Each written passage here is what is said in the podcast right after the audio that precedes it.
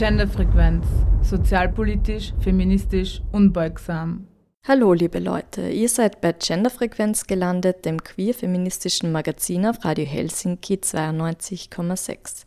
Patriarchy Slayer One begrüßt euch zu einer neuen Ausgabe. Ihr hört heute einen längeren Ausschnitt aus der Buchvorstellung zu Scham umarmen, wie mit Privilegien und Diskriminierungen umgehen von Sannik Bendela, die im Winter 21 stattfand. Eine Übernahme der Sendung Fiction for Fairies and Cyborgs bei FSK Hamburg. Bevor wir in diese sehr persönliche Buchvorstellung eintauchen, hören wir zu Beginn der Sendung noch eine kurze Meldung von Patriarchy Slayer 2 zum Equal Pay Day. Bleibt dran, wir legen gleich los.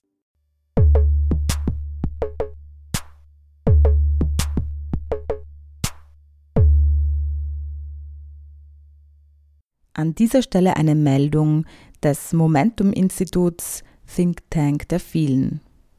Equal Pay Day. Frauen arbeiten das übrige Jahr gratis.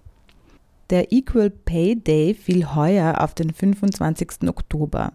Die verbleibenden 68 Tage des Jahres arbeiten Frauen statistisch gesehen gratis.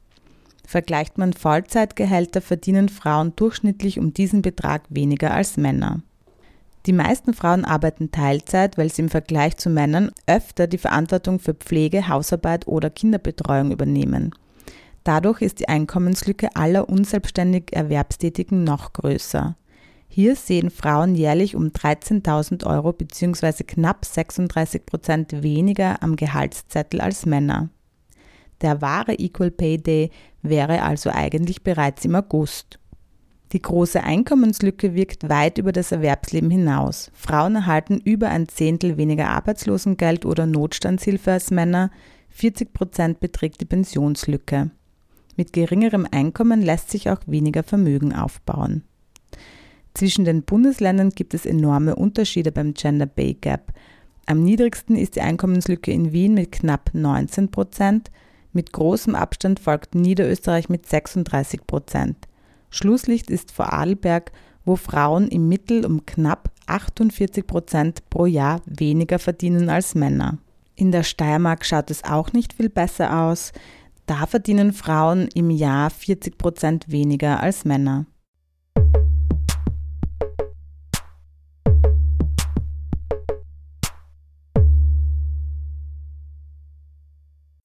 Der Klappentext geht so. Scham umarmen statt vor Scham im Boden versinken. Kennst du das? Du wirst in einer Situation diskriminiert und schämst dich dafür, möchtest im Boden versinken und zweifelst an dir selbst, obwohl du ja gar nicht dafür verantwortlich bist. Oder du bekommst eine diskriminierende Handlung mit und greifst nicht ein, sagst nichts und beziehst nicht Stellung, weil dir das alles irgendwie unangenehm ist und du spontan auch nicht weißt, wie es gut wäre zu handeln. Und danach schämst du dich für dein Verhalten und fragst dich, was dich daran hindert, einzugreifen. Kommt dir das bekannt vor? Dann ist das dein Buch. Mit sieben Tage Programm, um neu und anders über dich nachzudenken und dich mit deinen schämenden Anteilen zu verbinden, sie zu verstehen und in neue Handlungen umzusetzen. Scham umarmen ist ein alltagsnahes Buch mit anschaulichen Anekdoten, kleinen Übungen und weiterführenden Reflexionsfragen.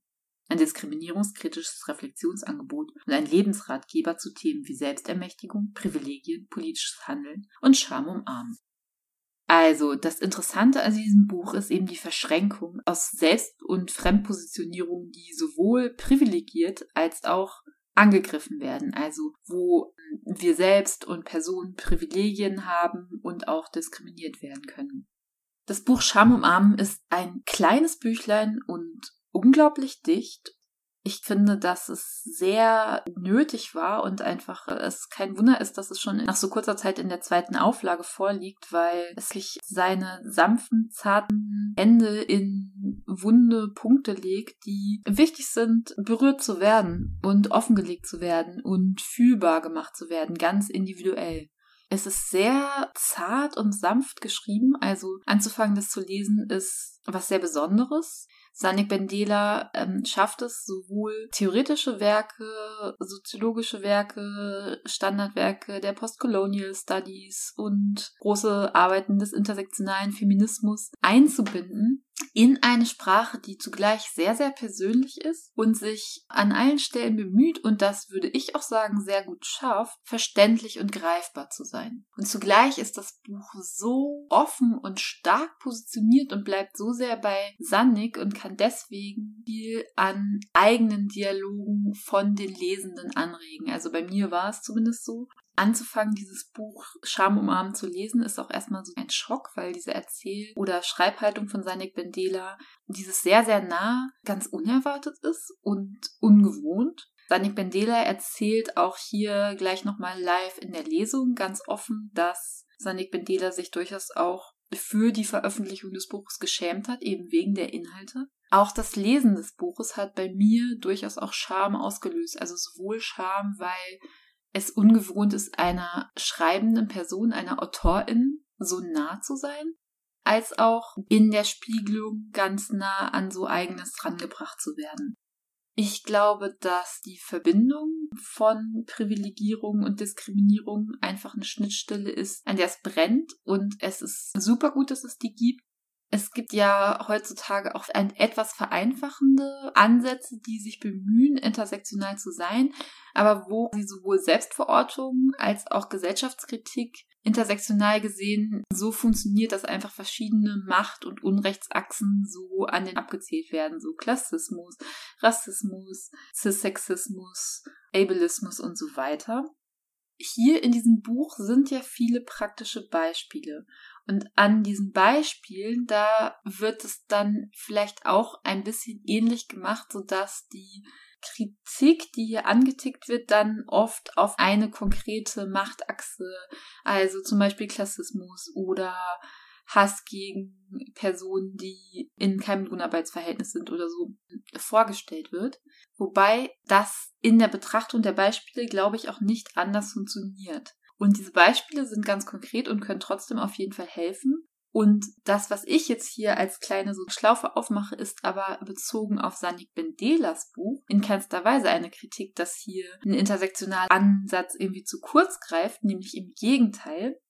Ich glaube, dass der intersektionale Ansatz von Sanik Bendela und die unglaubliche Stärke dieses Buches sich zwar auch in den kleinen Mini-Beispielen aus Saniks Alltag und anderen Geschichten zeigt, aber insbesondere in dem Wie, in der Schreibweise des Buches, in der Art, wie sich Sanik immer wieder öffnet. Weil ich glaube, da kann angetickt werden, dass sich in den lesenden Personen, die ja auch immer handelnde Personen innerhalb eines kapitalistischen Systems White Supremacists, Ableists, Patriarchy sind, wie Bell Hooks das sagen würde, das ist jetzt sehr verkürzt gesagt, dass wir an so kleinen Mikrostellen uns bewegen, Dinge fühlbar werden und sich Dinge verschieben. Und ich glaube, darauf kommt es letztlich dann auch an oder das wäre dann auch das Ziel, weil sowohl Rassismus als auch andere Ungerechtsachsen im postkolonialen, kapitalistischen, patriarchalen System sind ja strukturell. Das heißt, die schlimmste Gewalt passiert, weil strukturelle Achsen bestimmte Ängste von Personen stärken und institutionell das dann auch nochmal verstärkt wird. Und um das aufzubrechen, also um so ein ganzes System aufzubrechen, reicht nicht so, ich verhalte mich mal ein bisschen anders und privilegierungsbewusst und diskriminierungskritisch in der S-Bahn. Aber ich glaube, dass das Wie, also diese andere Beziehungsweise, ganz klar auch zu sich selbst und dieses sich so Dinge offenlegen und für sich selbst spürbar zu machen und mit sich selbst in den Dialog zu treten und dann auch mit anderen darüber. Ich glaube, dass das sehr, sehr viel machen kann. Beziehungsweise Revolution wird hier in einer dialektischen Schlaufe und engen Verbindung von queeren Gefühlen mit struktureller Gesellschaftskritik angestrebt für ein Schreiben und Fühlen, das Differenzen und Verbindungen feiner wahrnehmen kann und das sich sowohl mit marginalisierten Identifizierungen solidarisiert, sowie eben diese Identifizierung in ihren Differenzen aufhaltet und auch die Differenzen innerhalb von Identifizierung fühl- und lebbar macht. Und wie gesagt, in diesem Wie, in der Schreibweise des Buches liegt für mich unglaublich viel. In dieser Sendung wurde ja auch in einem größeren Projekt und dieses Projekt spinnt sich ja immer weiter und dehnt sich weiter aus und umfasst sehr viel, auf das Konzept von Bini Adamczak von Zirklusion eingegangen. In dem, wie ich K. Carter Zirklusion nochmal ausgeweitet habe, kann Zirklusion ja auch als eine Art sich zu beziehen verstanden werden, also auch auf einer kommunikativen oder einer theoretisierenden Ebene. Und ich verstehe diese Schreibweise von Sanik Bindela ganz klar auch als eine Art von Zirklusion und als eine Art, sich auf eine spannende, mutige und radikal softe Weise, um jetzt nochmal dieses gerade Modewort, das aber sich durch Insein gar nicht abnutzen sollte, zu benutzen, bezieht. Aber jetzt Sanik Bendela, Scham umarmen. Wie mit Privilegien und Diskriminierung umgehen. Ja, hallo. Herzlich willkommen zur Buchvorstellung und Lesung des Buches Scham umarmen, wie mit Privilegien und Diskriminierungen umgehen. Das ist letztes Jahr im Sommer bei dem wundervollen Verlag Worten und Meer erschienen. Und dann lege ich mal los. Ich habe noch jemanden dabei. Und zwar ist es mein Gänseteam. Was es mit diesem Gänseteam auf sich hat, das möchte ich euch an dieser Stelle gerne erzählen bzw. vorlesen. Darf ich vorstellen, mein inneres Gänseteam. Bevor ich inhaltlich einsteige und darauf eingehe, was Scham, Diskriminierung, Privilegien und ein kritischer bzw. sensibler Umgang mit letzterem für mich bedeutet, mache ich dich mit meinem inneren Gänseteam bekannt, das uns durch das Buch begleitet. Ich arbeite mit konkreten Situationen, ich erzähle sie nach, lerne daraus und stelle Fragen. Während des Schreibprozesses wurde mir bewusst, dass alle Situationen eines gemeinsam haben. Es gibt unzählige Möglichkeiten, eine Situation wahrzunehmen, sie zu bewerten oder sich zu ihr und in ihr zu verhalten. Zusätzlich existiert zu ihr eine Vielzahl an Gedanken und Stimmen gleichzeitig in mir. Wenn diese untereinander in Dialog treten, herrscht ein trubeliges Geschnatter in meinem Kopf oder Herz.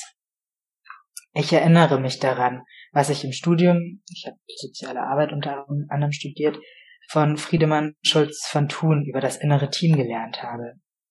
Seine Ideen erscheinen mir wundervoll geeignet, das Geschnatter zu ordnen. Friedemann Schulz von Thun vertritt die Annahme, dass in allen Situationen verschiedene Anteile in mir ihren Senf dazu geben. Diese verschiedenen Anteile in mir haben unterschiedliche Meinungen zu ein und derselben Situation.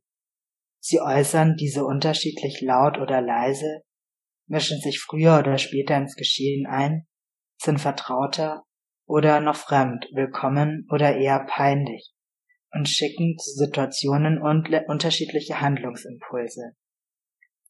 Häufig kristallisieren sich mit der Zeit Hauptakteurinnen heraus, jene, die immer wieder auftauchen. Meine stelle ich euch gleich vor. Das innere Team entwickelt wie andere Gruppen auch untereinander eine Dynamik. Jedes Crewmitglied Mitglied vertritt Anliegen und übernimmt eine gewisse Rolle. Die Anteile kommunizieren, verbünden sich und tragen regelmäßig Konflikte miteinander aus. Das Team braucht mich als Koordinatorin. Ich entscheide, was nach außen vertreten wird. Als ich angefangen habe, das Buch zu schreiben, war mir das nicht so klar. Durch das Kennenlernen der einzelnen Stimmen beim Schreiben kam ich immer besser in Kontakt mit einzelnen Teammitgliedern. Und das ist gut so, denn je früher innere Konflikte gelöst werden, desto harmonischer und kooperativer wird das Zusammenspiel und desto besser ist mein eigenes Betriebsklima.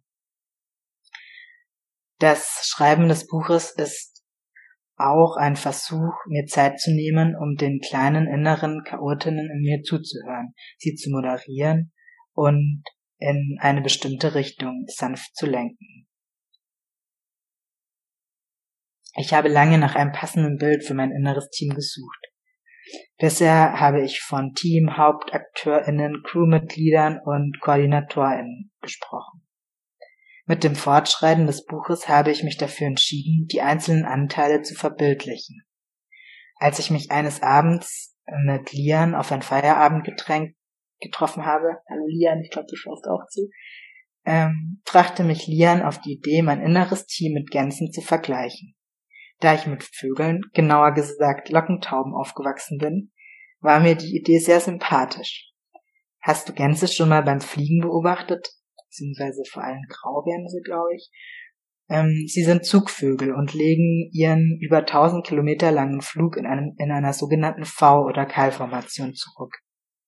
Ein Vogel fliegt als leitender Vogel an der Spitze und die anderen versetzt hintereinander. Die Gänse können mit dieser Formation den Auftrieb des jeweiligen Vordervogels nutzen, nutzen und so Energie sparen. Der Vogel an der Spitze fliegt, muss am meisten Energie aufwenden, da er ja keinen Vogel vor sich hat, in dessen Auftrieb er fliegen kann. Daher kann es sinnvoll sein, ab und an mal mit einem anderen Vogel die Position zu wechseln. Ich mag die Wertschätzung an jedes einzelne Teammitglied in diesem Bild der V-Formation. Alle unterstützen sich gegenseitig, um ans Ziel zu kommen. Mit der gleichen Wertschätzung mag ich mein inneres Geschnatter, mag ich meinem inneren Geschnatter begegnen.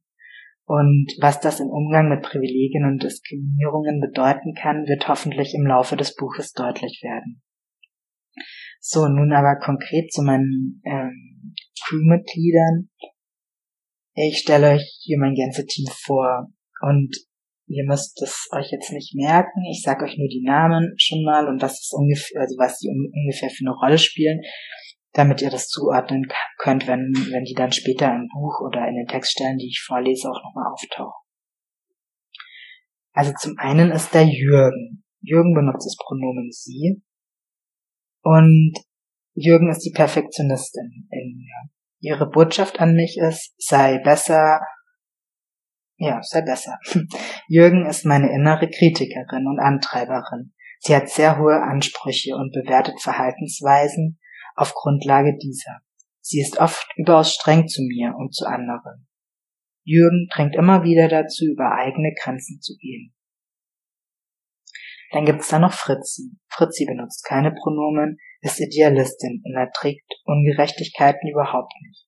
Fritzi möchte von ganzem Herzen in einer Welt leben, in der es allen Menschen gut geht. Fritzi setzt sich für einen bewussten Umgang mit eigenen Privilegien ein, für einen kritischen Umgang bezüglich Diskriminierungen und reflektiert beides. Dann gibt's als drittes noch Namiko. Namiko benutzt Pronomen er und ist ein sehr präsentes Gefühl, und zwar Angst. Der Ängstliche fürchtet sich vor vielem, vor allem hat er Angst, zurückgewiesen oder verlassen zu werden. Und er ist sehr konfliktscheu scheu und liebt Harmonie. Daher versucht er mein Handeln dahingehend zu beeinflussen, dass ich mich an herrschende Normen und Erwartungen anderer anpasse. Wenn Namiko die Erwartungen der anderen nicht kennt, versucht er hellseherisch herauszufinden, was andere wollen. Dann gibt es da noch Abid. Abid benutzt Pronomen er, ist empathisch und fürsorglich. Abid hat ein Ohr für Bedürfnisse. Wenn er den Raum hat, hört er allen Stimmen zu und plädiert letztendlich dafür, so zu handeln, dass es mir gut geht. Manchmal ist das eben auch, sich anzupassen. Als letztes fehlt da noch Janosch. Janosch benutzt das Pronomen sie. Sie ist egoistisch und ist sehr auf sich selbst bedacht und hat Angst, zu kurz zu kommen. Janosch möchte beschützen. Das versucht sie, indem sie Härte zeigt, wütend oder manchmal auch trotzig wird. Janosch ist gleichzeitig sehr mutig. Sie macht sich wenig daraus, was andere über sie denken.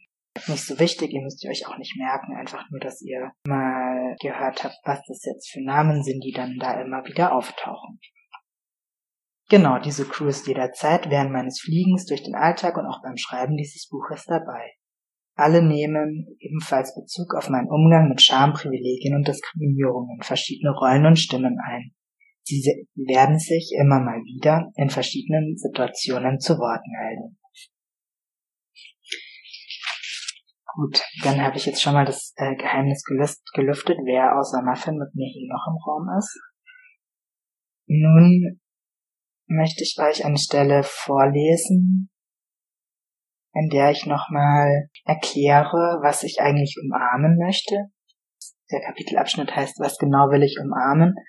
Und ja, irgendwie ist es schon auch absurd, wie verschiedene Dinge gerade in der Zeit auch nochmal ein anderes Gewicht kriegen. Ich finde, gerade umarmen ist was, was gerade ziemlich fehlt auch. Also ich äh, sehe zwar einzelne Menschen, aber ich würde sehr gerne ja gute Freundinnen von mir mal wieder umarmen, meine Familie mal wieder umarmen. Und in dem Buch möchte ich aber eben Scham umarmen. Und jetzt lese ich euch eine Stelle vor, in der auch noch mal ein bisschen klarer wird, was für mich Scham bedeutet.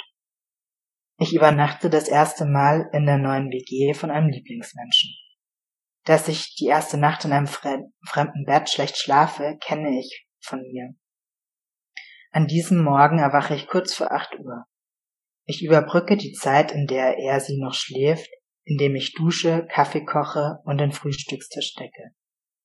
Als mein Lieblingsmensch erwacht, freut er sie sich über den Kaffee und den gedeckten Tisch. Was für einen schönen Start in den Tag. Fertig mit Frühstücken gehe ich in sein Ihrzimmer, um eine E-Mail zu beantworten. Gleichzeitig bekomme ich ein Gespräch durch die geöffnete Tür mit, das währenddessen in der Küche stattfindet.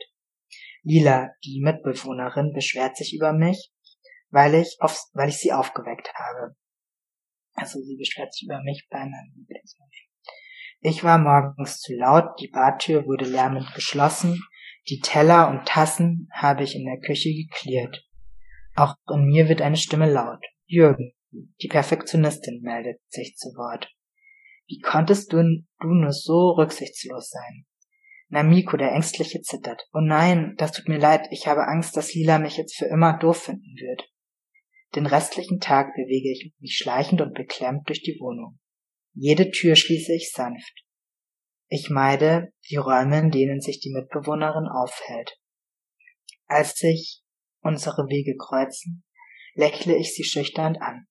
Später frage ich Lila, ob sie etwas von dem gekochten Essen haben möchte. Ich habe, bevor wie der Titel des Buches ja bereits erwähnt, Scham zum Armen. Bevor ich anfing, mich explizit mit diesem Gefühl zu beschäftigen, war mir nicht bewusst, dass es so häufig in meinem Leben eine große Rolle spielt. Als kleine Erleuchtung empfand ich das Lesen eines Buches von Brinny Brown mit dem treffenden Titel I thought it was just me, but it isn't. Making the journey from what will people think to I am enough. Ich übersetze alles auch auf Deutsch, ähm, was ich ein Buch auf Englisch äh, vorlese. Und der Titel heißt auf Deutsch so viel wie ich dachte, es ginge mir so, aber das stimmt nicht. Sich auf die Reise begeben von was werden die anderen über mich denken hin zu ich bin genug. Das Buch von Brené Brown half mir Scham als Zustand zu benennen, den ich oft in meinem bisherigen Leben erfahren habe und immer wieder erlebe. Die geschilderte Situation in der neuen WG verdeutlicht ebenfalls, wie es sich anfühlen kann, sich zu schämen. Scham erlebe ich als sehr intensiv. Ich, in, ich intensiviere sie, indem ich das Gefühl unbedingt vermeiden und loswerden möchte. Es macht sich in mir breit, nachdem ich einen Teil meiner Persönlichkeit enthüllt habe, von dem ich annehme, dass ihn andere Menschen nicht mögen. Scham weist auf einen Teil in mir hin, den ich abwerten und oder von dem ich, den ich abwerte und oder von dem ich befürchte, dass mich andere Menschen deswegen zurückweisen. Ich habe Angst, dass mich Menschen wegen eines konkreten Verhaltens von mir nicht mehr mögen. Angst, dass dieser Mangel zu gravierend ist, um weiterhin für andere Menschen sympathisch zu sein. Um einem Verlassenwerden zuvorzukommen, gehe ich manchmal auch selbst aus dem Kontakt. In der Situation mit Lila wurde ich auf ein Verhalten hingewiesen, das ich und die Mitbewohnerin als rücksichtslos bewerten. Laut sein, wenn andere schlafen. Ich schäme mich für mein rücksichtsloses Verhalten, gefolgt von Jürgens Tadel und Namikos Angst, deswegen nicht mehr gemocht oder ausgeschlossen zu werden. In dem Fall habe ich Angst davor, dass mich die Mitbewohnerin unsympathisch findet, dass ich mich nicht, dass ich mich als nicht liebenswert, dass ich mich als nicht liebenswürdig erwiesen habe und sie mich nach dem ersten Eindruck nicht mehr mögen kann.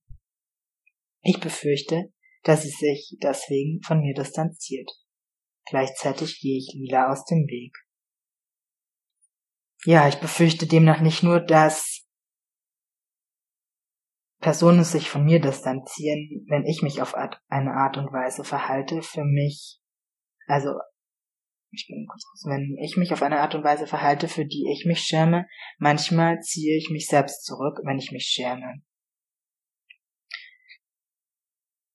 Gut, ich glaube, jetzt ist so ein bisschen ähm, auch durch die geschilderte Situation nochmal klar geworden, ähm, was Scham bedeuten kann und eben laut Brené Brown hat es einfach viel damit zu tun, also beziehungsweise A, erstmal geht, geht sie davon aus, dass Menschen Grundbedürfnis haben, in Kontakt und in Verbindung zu sein. Und Scham ist eben die Angst davor, diese Verbindung zu verlieren, weil, weil Verbindungen eben zerbrechlich sind und dass eben ein Teil der eigenen Persönlichkeit, der offenbart wird, diese Verbindung zu anderen Menschen gefährden und manche Menschen auch eben ähm, aus Angst vor Kontaktabbrüchen von außen in einer Situation, in der sie sich selbst schämen, sich dann selbst zurückziehen und aus dem, aus dem Kontakt gehen. Das war jetzt eine sehr, sehr allgemeine Situation, die erstmal nicht so viel mit Privilegien und Diskriminierungen zu tun haben, wobei, ja, ich denke, das spielt immer eine Rolle, die eigene Positionierung, aber es war jetzt nicht, nicht im Fokus. Und Privilegien war jetzt nicht im Fokus des Beispiels. Von daher möchte ich jetzt noch zu einer Stelle übergehen, in der der Zusammenhang nochmal ganz gut erklärt wird, was Scham mit Privilegien und mit Diskriminierungen zu tun hat. Ich möchte es auch noch vorneweg sagen, dass ich jetzt drei Situationen vorlese. In der einen Situation berichte ich auch über einen rassistischen Vorfall, in dem ich nicht interveniert habe. Und ja, manchmal kann es ja auch total nervig sein, sich nochmal eine Story von einer weißen Person anzuhören, in der sie nicht interveniert hat. Das heißt, äh, wenn wir gerade irgendwer ein Glas Wasser braucht oder so, dann wäre jetzt der Zeitpunkt, um diese, äh, diese Story zu umgehen.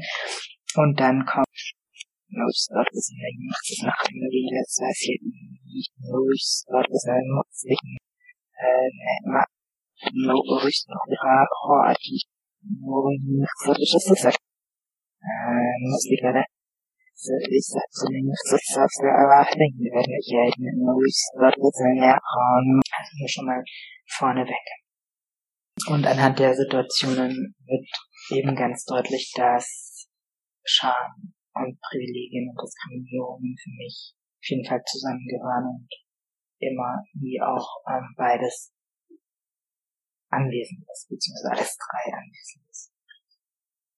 Nun zur Situation, in der ähm, was Rassistisches passiert ist. Ich habe in dem Jugendzentrum, in dem ich arbeite, beziehungsweise mittlerweile gearbeitet habe, alle ein, an der Stelle Grüße an alle Menschen, die mir von Lamberts gucken. Ich habe in dem Jugendzentrum, in dem ich arbeite, einen Workshop zur Namens- und Personenstandsänderung für trans- und genderqueere Jugendliche organisiert. In der Pause gibt es Kuchen.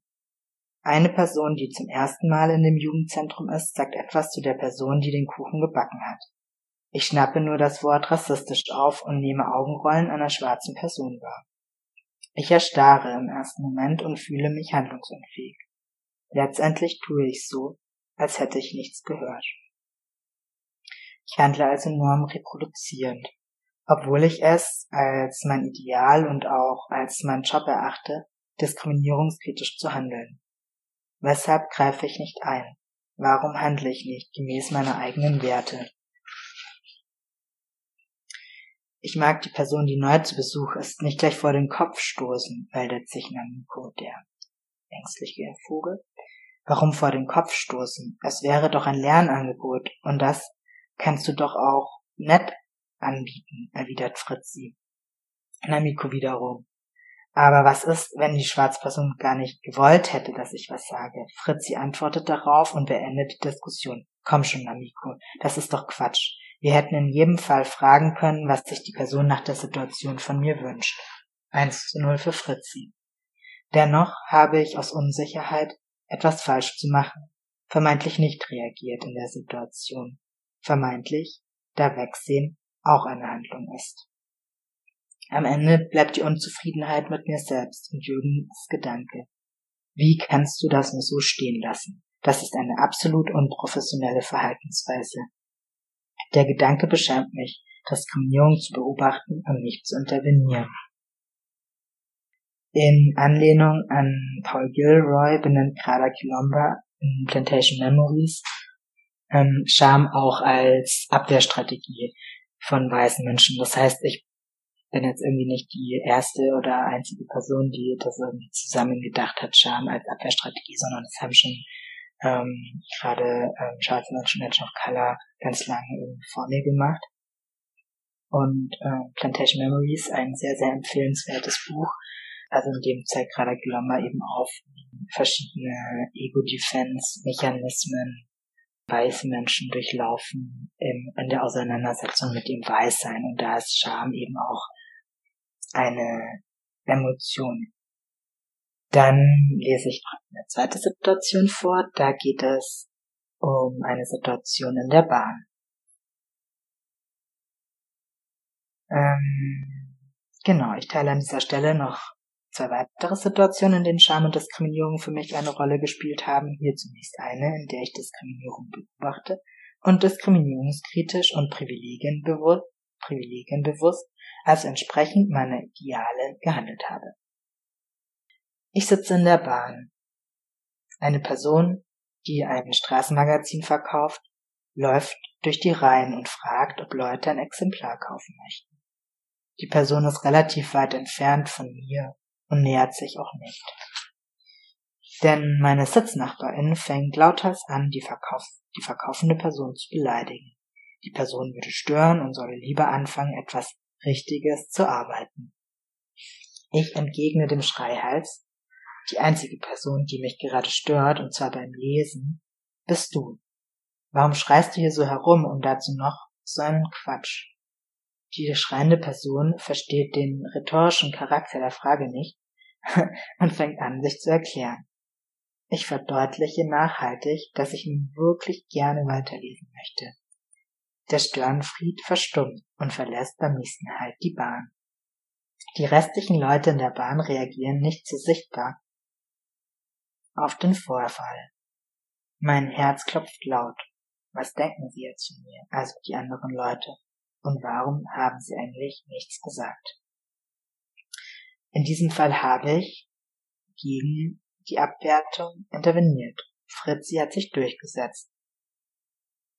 Ich erlebe häufig, dass Menschen beschämt werden, weil sie nicht im herkömmlichen Sinne Erwerbsarbeit. Erwerbstätig zu sein gilt als klare gesellschaftliche Norm. In der Situation hat mich die Abwertung nicht direkt betroffen. Ich war Zeugin und wurde nicht direkt angegriffen. Ich schäme mich sowohl dafür, individuelle Diskriminierung zu beobachten und nicht gemäß meiner eigenen Werte diskriminierungskritisch zu handeln wie in der ersten Situation, Gleichzeitig schäme ich mich, wenn ich interveniere und dabei in Auseinandersetzungen gerade. Das heißt, ich beobachte es in der Situation, interveniere nicht, schäme mich dafür und ich interveniere, wenn ich beobachte und schäme mich auch dafür. Jetzt noch die dritte Situation, in der ich selbst was Diskriminierendes erlebe und ähm, ja, ich könnte ja mal gespannt sein, äh, inwieweit das Scham auch eine Rolle spielt. Die Situation ist schon eine Weile her. Denn auf meiner EC-Karte steht zu dem Zeitpunkt noch der Name, der mir bei der Geburt von meinen Eltern gegeben wurde. Wenn Menschen diesen Namen hören, denken die meisten, dass es sich bei diesem Menschen um eine Frau oder ein Mädchen handelt. Ich werde mittlerweile auf der Straße als männlich wahrgenommen. Wenn ich in manchen Läden mit EC-Karte bezahlen möchte, muss ich den Kassenbon unterschreiben. Danach gleich gleichen die abkassierenden Menschen die Unterschrift mit der auf der Karte ab und sehen somit den Namen darauf. Damit ich nicht in Erklärungsnot komme, weil mir an der Kasse nicht geglaubt wird, eventuell, dass es sich um meine EC-Karte handelt, zahle ich nur in Läden mit Karte, bei denen ich eine PIN eingeben muss. Dabei muss ich meine Karte nicht aus der Hand geben. Und zum Glück funktioniert bei dem Supermarkt bei mir um die Ecke Kartenzahlung mit PIN-Eingabe. Ich komme von der Arbeit und will in diesem noch eben etwas für das Abendessen einkaufen. Ich habe großen Hunger. Endlich bin ich mit Zahlen an der Reihe.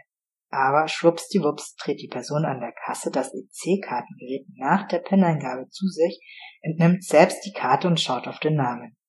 Ihr Gesicht spricht Bände. Meins wird knallrot. Ich stammle irgendwas in, einem, in einer extra hohen Stimme vor mich hin.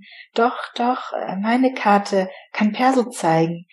Ich krame hektisch meinen Personalausweis, auf dem ebenfalls mein Geburtsname steht, aus der Tasche und laufe so schnell wie möglich aus dem Laden. Diese Situation war mir unfassbar peinlich. Warum eigentlich? Namiko beantwortet die Frage so. Erst denken wahrscheinlich alle, dass ich kriminell bin und nach dem Ausweisen wissen alle Menschen an der Kassenschlange, dass ich trans bin. Schäme ich mich dafür, dass ich trans bin?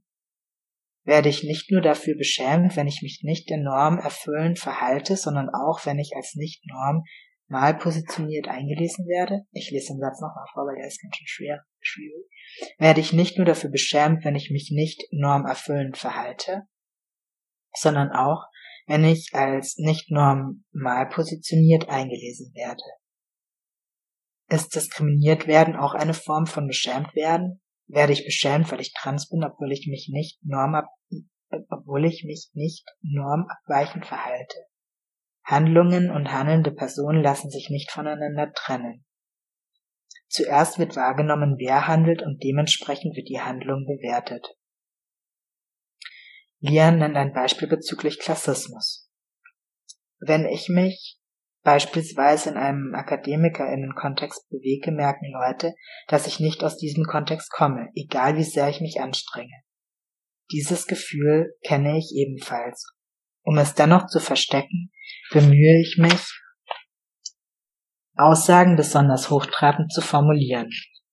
Weil es jetzt ein bisschen voraussetzungsvoll war und vielleicht manche Menschen nicht wissen, was Klassismus bedeutet, zitiere ich gerne äh, an dieser Stelle Tanja Abu. Und unter Klassismus verstehe ich in Anlehnung an Tanja Abu eben Diskriminierung aufgrund der sozialen Herkunft. Weil wir gerade auch über Klassismus sprechen, weise ich euch gern auf ein Buch hin, das demnächst erscheint. Ein sehr wundervolles Buch, das heißt äh, Solidarisch gegen Klassismus das Buch, das gibt's schon im Vorverkauf, weil es läuft für das Buch nämlich gerade eine Startnext-Kampagne. Das heißt, wenn einige Menschen von euch vielleicht gerade etwas Geld übrig haben, dann gerne auf www.startnext.de gehen, da solidarisch gegen Klassismus suchen und dann könnt ihr das Buch gerne kaufen und, und unterstützt damit die Menschen, die für das Buch einen Artikel geschrieben haben und im Gegensatz zu vielen anderen Sammelbänden dafür auch Geld erhalten. Und genau durch eine Spende wird das eben möglich. Ja, jetzt bin ich ein bisschen weggeschweift, ne? Also ich habe jetzt die drei Situationen erzählt und bisschen ulkig eigentlich, dass in allen Situationen, in denen irgendwie Diskriminierung und Privilegien eine Rolle spielen, egal wie ich mich an der Stelle verhalte, Scham anwesend ist. Und das war eben, also diese Erkenntnis, die für mich eine ganze Weile gedauert hat, äh, bis, ich die hatte sozusagen, hat mich dann letztendlich auch dazu motiviert, mich näher mit Scham auseinanderzusetzen, einfach um einen guten Umgang damit zu finden. Ja, wenn sie eh immer da ist, dann ja lieber sie umarmen, als sie irgendwie verteufeln oder so ähm, und sie damit nur größer machen, weil das mich erfahrungsgemäß letztendlich dann eher handlungsunfähig fühlen lässt, als ähm, ja, wenn ich dann Umgang mit finde. Und als Umgangsmöglichkeiten habe ich in dem Buch dann eben so verschiedene Schritte genannt. Also wie, wie kann ich mit dieser Scham so umgehen, dass sie eher dabei unterstützt, diskriminierungskritischen Privilegien bewusst zu handeln. Ich habe als eine Strategie zum Beispiel Scham wahrnehmen für mich entdeckt als eine andere Strategie Selbstabwertung verstehen. Dann als eine weitere Strategie gesellschaftliche oder eigene Ansprüche benennen und hinterfragen. Sich verwundbar zeigen ist auch eine sehr für mich hilfreiche Strategie. Scham und Bedürfnisse kommunizieren ebenfalls. Einfach mal abschalten und einen Fokus setzen. Wenn ihr mitgezählt habt, was ihr bestimmt habt, habt ihr gemerkt, das sind sieben Strategien. Das heißt für jeden Tag eine. Demnach wäre das Ding ja dann nach einer Woche erledigt. Also ja, natürlich nicht, aber also ich habe das irgendwie so in Tage unterteilt, diese verschiedenen Strategien. Ich kann dafür aber euch eine Strategie vorlesen. Ich habe mich heute, ich mache das immer so ein bisschen tagesformabhängig, heute habe ich mich für die Strategie Selbstabwertung verstehen entschieden. In dieser Logik ist, es ist Tag zwei. Selbstabwertung verstehen. Ich bin gerade geritten. Also ich, das ist mein Hobby, ich reite. Und also genau, ich bin gerade geritten und räume Sattel und Putzkasten weg. Dabei laufe ich an einer Gruppe Menschen vorbei. Ich bekomme mit, dass sie zusammen über eine dritte Person sprechen. Und diese Person wird von ihnen als unzuverlässig bewertet. Zusätzlich werden äh, deckend diskriminierende Dinge über sie gesagt. Ich gehe stumm an der Gruppe vorbei. Die Situation beschäftigt mich noch eine Weile. Ich spüre im Nachhinein vor allem Wut. Je länger ich darüber nachdenke, desto mehr ärgere ich mich über mich selbst. So, so, mal wieder nicht interveniert. Meine innere Zensorin Jürgen hält mich für einen Versager. Wollte ich in Situationen, in der ich nicht direkt und selbst abgewertet werde, nicht erst recht intervenieren? Ja, eigentlich schon. Ich erlebe keine gegen mich gerichtete Dickendiskriminierung und mein Grundsatz ist, dass ich dann erst recht solidarisch sein und Abwertungen nicht stehen lassen möchte. Ich schäme mich, weil ich es nicht getan habe. Ich nutze Scham als klassische Abwehrreaktion. Jürgen sagt, sehr gut, dann bleibt ja alles beim Alten. Und warum schreibst du eigentlich nochmal dieses Buch? Du könntest es eigentlich auch gleich lassen. Stopp, hör auf so harsch zu sein, unterbricht Fritzi. Die Selbstabwertung und reflektiert. Denk doch mal nach. Kennen wir nicht die Erfahrung, wegen eines angeblich zu dicken Körpers gehänselt zu werden? War die Angst, zu dick zu sein, nicht jahrelang unheimlich präsent und ist es manchmal immer noch? Diskriminierung und Privilegien sind veränderbar, zumindest manche. Kontextabhängig und miteinander verwoben. Wenn ich nicht eingreife und mich danach dafür fertig mache, führe ich die Gewalt der Situation gegen mich weiter. Ich mache mich klein, fühle mich ohnmächtig und handlungsunfähig. Selbstabwertung setzt Diskriminierung fort. Gut gemacht, Jürgen. Die Fortsetzung von Gewalt ist dir durch deinen Druck sicher. Ein Zitat von Brené Brown stützt diese Erkenntnis zu Selbstabwertung. Und es ist nicht immer eine andere Person, die uns erniedrigt oder abwertet. Die schmerzlichsten Beschämungen gehen von uns selbst aus. Ich lese das Zitat mehrmals durch. Und es ist nicht immer eine andere Person, die uns erniedrigt oder abwertet. Die schmerzhaftesten, schmerzhaftesten Bestimmungen gehen von uns selbst aus. Reagiere ich mit Selbstabwertung, wenn ich nicht entsprechend meiner Ideale diskriminierungskritisch handle und mich eigentlich dafür schäme? Mit Sicherheit habe ich, so doof es auch klingen mag, einen Nutzen davon, dass ich mich selbst abwerte sonst würde ich es ja nicht tun. Was könnte ein Nutzen sein? Werte ich mich lieber selbst ab, bevor es andere tun? Schütze ich mich auf diese Art und Weise davor, von anderen verletzt zu werden? Ist Jürgen die Alternative zu, zu Namiko, der im letzten Kapitel den Flug angeführt hat? Dienen mir Jürgens unerfüllbare Ansprüche als Absicherung, immer einen Grund zu haben, sauer auf mich zu sein? Fühle ich Wut auf mich selbst, manchmal lieber als Angst verletzt zu werden? Selbstabwertung lässt mich aktiv und handlungsfähig fühlen. In Anbetracht der Zeit schaue ich mal, ob ich da eine Seite auslasse. Es ging jetzt ja so ein bisschen darum, ne, dass es auch auf jeden Fall Sinn machen kann, Selbstabwertung verstehen zu wollen. Und ich lese euch hier an der Stelle noch die Gründe vor, warum ich finde, dass es äh, total hilfreich ist, sich mit Selbstabwertung auseinanderzusetzen. Erstens ist eine erfolgreiche Strategie, ist Selbstabwertung, um sich von sich selbst zu distanzieren und Scham zu Entwahrnehmung.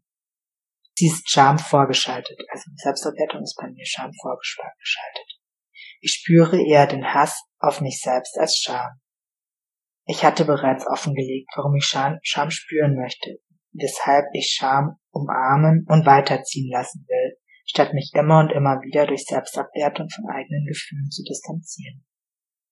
Ein zweiter Grund, Selbstabwertung zu verstehen ist, sich selbst abzuwerten ist langfristig kontraproduktiv, wenn ich diskriminierungskritisch handeln will. Wenn ich von der Gewalt nicht direkt betroffen bin und mich selbst im Nachhinein dafür abwerte, dass ich meinen Anspruch nicht nachgekommen bin, immer gegen Diskriminierung aktiv zu sein, verändert das nichts an der Situation. Ganz im Gegenteil. Als Person, die sich selbst klein hält, werde ich beim nächsten Mal vielleicht noch weniger den Mut aufbringen, einzugreifen und entsprechend meiner Ideale zu handeln. Ständige Selbstabwertung hat Einfluss auf mein Selbstbild. Ich stoße wieder auf ein Zitat von Brené Brown. Es ist unmöglich, Menschen durch Beschämung oder durch Erniedrigung zu motivieren, sich zu verändern. Scham zersetzt den Teil von uns, der sich für veränderungsfähig hält. Drittens. Selbstabwertung ist Selbstbeschämung und diskriminierendes Handeln mir selbst gegenüber. Eigentlich scheint es also offensichtlich, dass Selbstabwertung und Erniedrigung selbstbeschämend ist. Interessanterweise bin ich auf diesen Aspekt als letztes gekommen. Ich setze die Gewaltspirale durch Selbstbeschämung sogar in Situationen fort, in denen ich von anderen bereits abgewertet worden bin. Ähm, da schilder ich jetzt eine Situation, in der ähm, ja, mich eine Person auf der Straße irgendwie ähm, ein bisschen veranmacht und ich am Ende mich selbst frage, ob ich nicht irgendwas falsch gemacht habe. Das kennen ja vielleicht ähm, ja manche Menschen euch auch. Hannah Gadsby, eine lesbische Komödiantin, erklärt in ihrer bewegenden Show Nanette, warum sie keine Lust mehr hat, Comedy zu betreiben, bei der sie sich über eigene Abweichungen von Normalpositionierungen lustig macht. Zitat. Ich habe meine Karriere auf Selbstironie aufgebaut. Und ich will das nicht mehr so weitermachen. Verstehen Sie, was Selbstironie bedeutet? Wenn es von jemandem kommt, der bereits nur am Rande der Gesellschaft existieren darf, das hat nichts mit Demut zu tun, sondern mit Demütigung. Ich erniedrige mich selbst, um zu sprechen, um die Erlaubnis zu erhalten, sprechen zu dürfen.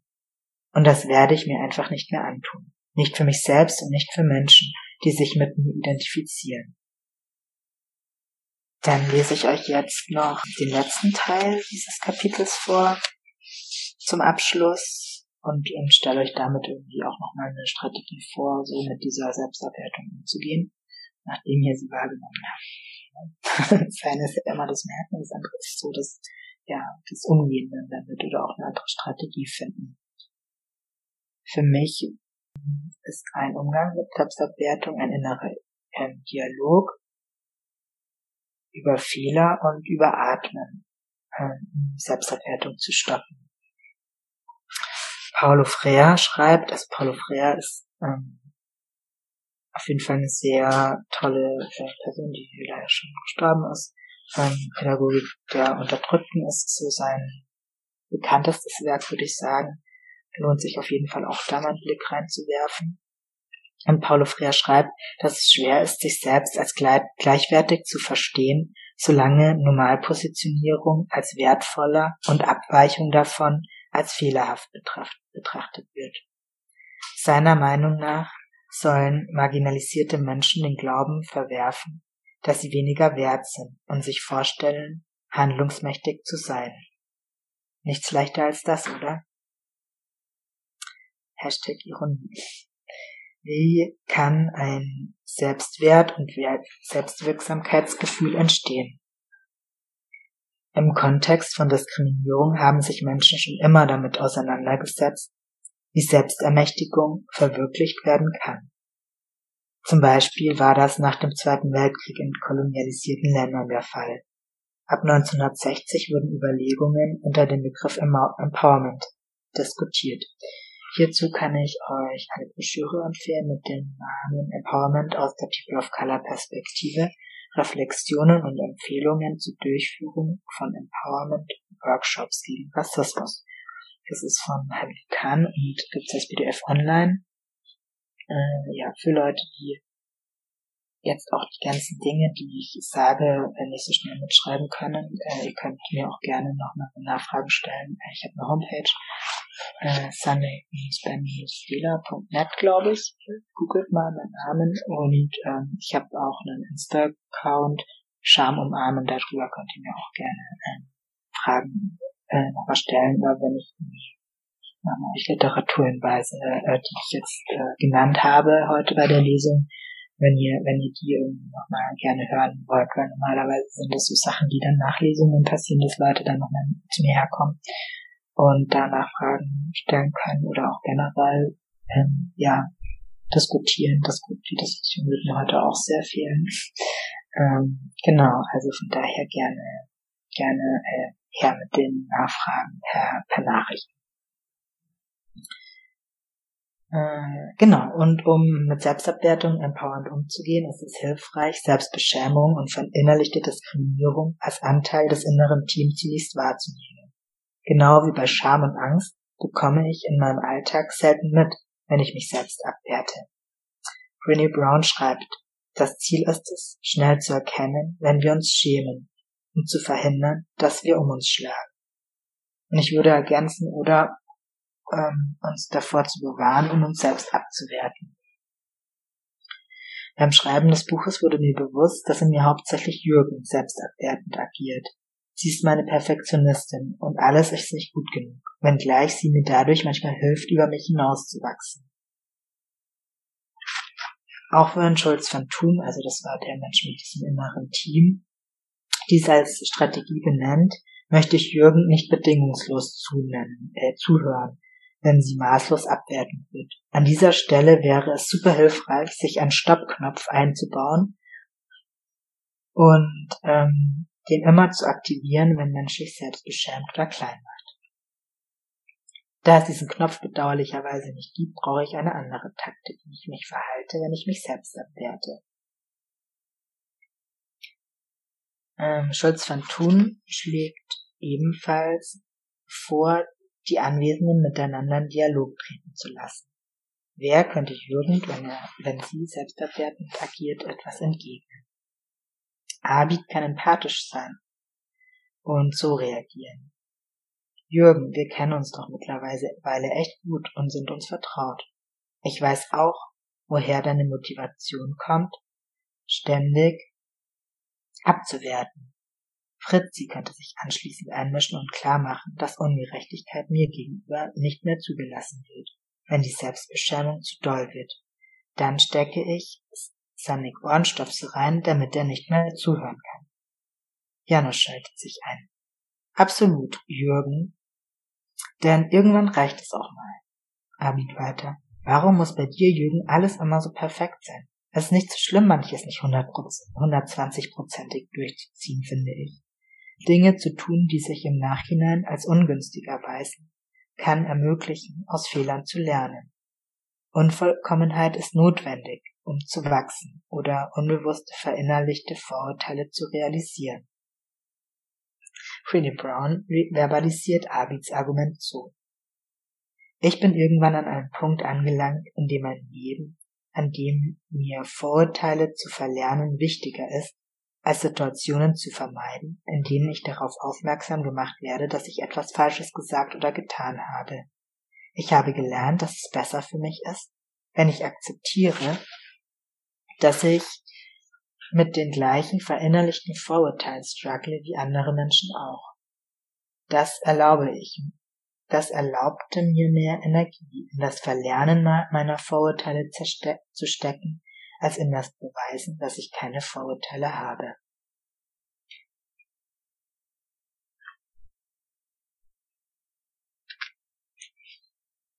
Fritzi findet das Zitat super und möchte aufrecht und anwesend bleiben, wenn Verhalten kritisiert wird. Jürgen pflichtet bei. Fehler machen ist zumindest besser, als gar nicht zu handeln und stumm zu bleiben. Abid entgegnet. Warum regt dich das so auf, wenn Sanik sich zurückhält? Jürgen, ich hasse Handlungsunfähigkeit. Fritzi, na, nicht leistungsorientiert genug und verwertbar? Und plötzlich herrscht Stille. Auch eine Diskussion über Selbstabwertung endet beschämend. Ich als Dirigent des Geschnatters mische mich ein. Laut Friedemann Schulz von Thun braucht es eine gute Leitungskraft, welche die einzelnen Stimmen wertschätzt, moderiert, Ziele vorgibt, Entscheidungen fällt und diese verantwortet. Jürgen, du hast recht. Wenn ich mich schäme, mache ich mich klein. Ich wünsche mir oft, dass ich unsichtbar wäre. Ich erstarre, mache mich ganz winzig und beteilige mich, mich nicht mehr am Geschehen. Das magst du nicht. Ich verstehe auch, dass es dich aufregt, wenn Sanik sich zurückhält. Audrey Lord schreibt hierzu, ich denke vor allem fürchten wir die Sichtbarkeit, ohne die wir aber nicht wirklich leben können. Kann Mensch ohne Sichtbarkeit nicht leben? Brené Brown stellt einen Zusammenhang zwischen Unsichtbarkeit und Isoliertsein her. Unsichtbarkeit hängt zusammen mit Verbindungsabbruch und Ohnmacht. Wenn wir uns nicht in anderen widerspiegeln, fühlen wir uns auf etwas so Kleines und Unbedeutendes reduziert, dass wir leicht aus der Welt gelöscht werden können. Unsichtbar sein oder unsichtbar machen isoliert mich und verhindert das Gefühl, in Kontakt zu sein. In Verbindung zu sein brauche ich, um mich wohlzufühlen. Auch das irgendwie nochmal sehr äh, ja interessante Zeilen in Anbetracht der Situation, in der viele Menschen ja doch auch sehr isoliert und einsam sind und wenig Kontakt zu anderen Menschen haben. Aber selbst wenn ich mich zurückhalte, bin ich nicht handlungsunfähig. Denn ob ich handle oder nicht handle, hängt doch davon ab, was als Handlung bewertet wird. Wenn ich Atmen als Handlung verstehe, handle ich immer. Ich handle, weil ich atme. Ich atme unabhängig davon, was ich außerdem tue oder nicht tue. Wenn ich schlafe, dann schlafe ich. Wenn ich reite, dann reite ich. Wenn ich spreche, dann spreche ich. Und bei allem, was ich tue, schlägt mein Herz und ich atme. Ich atme ein und ich atme aus. Ich bin da und allein in meiner Anwesenheit im Moment verändere ich die Situation. Auch in Situationen, in denen ich direkt oder indirekt weiterlebe, erstarre und nicht entsprechend meiner Ideale handle, bin ich nicht handlungsleer oder handlungsunfähig. Ich atme und das ist Handeln. Dies wahrzunehmen ist etwas anderes, als aus der Situation zu gehen mit dem Gefühl, nicht handeln zu können oder gehandelt zu haben und sich dafür abzuwerten.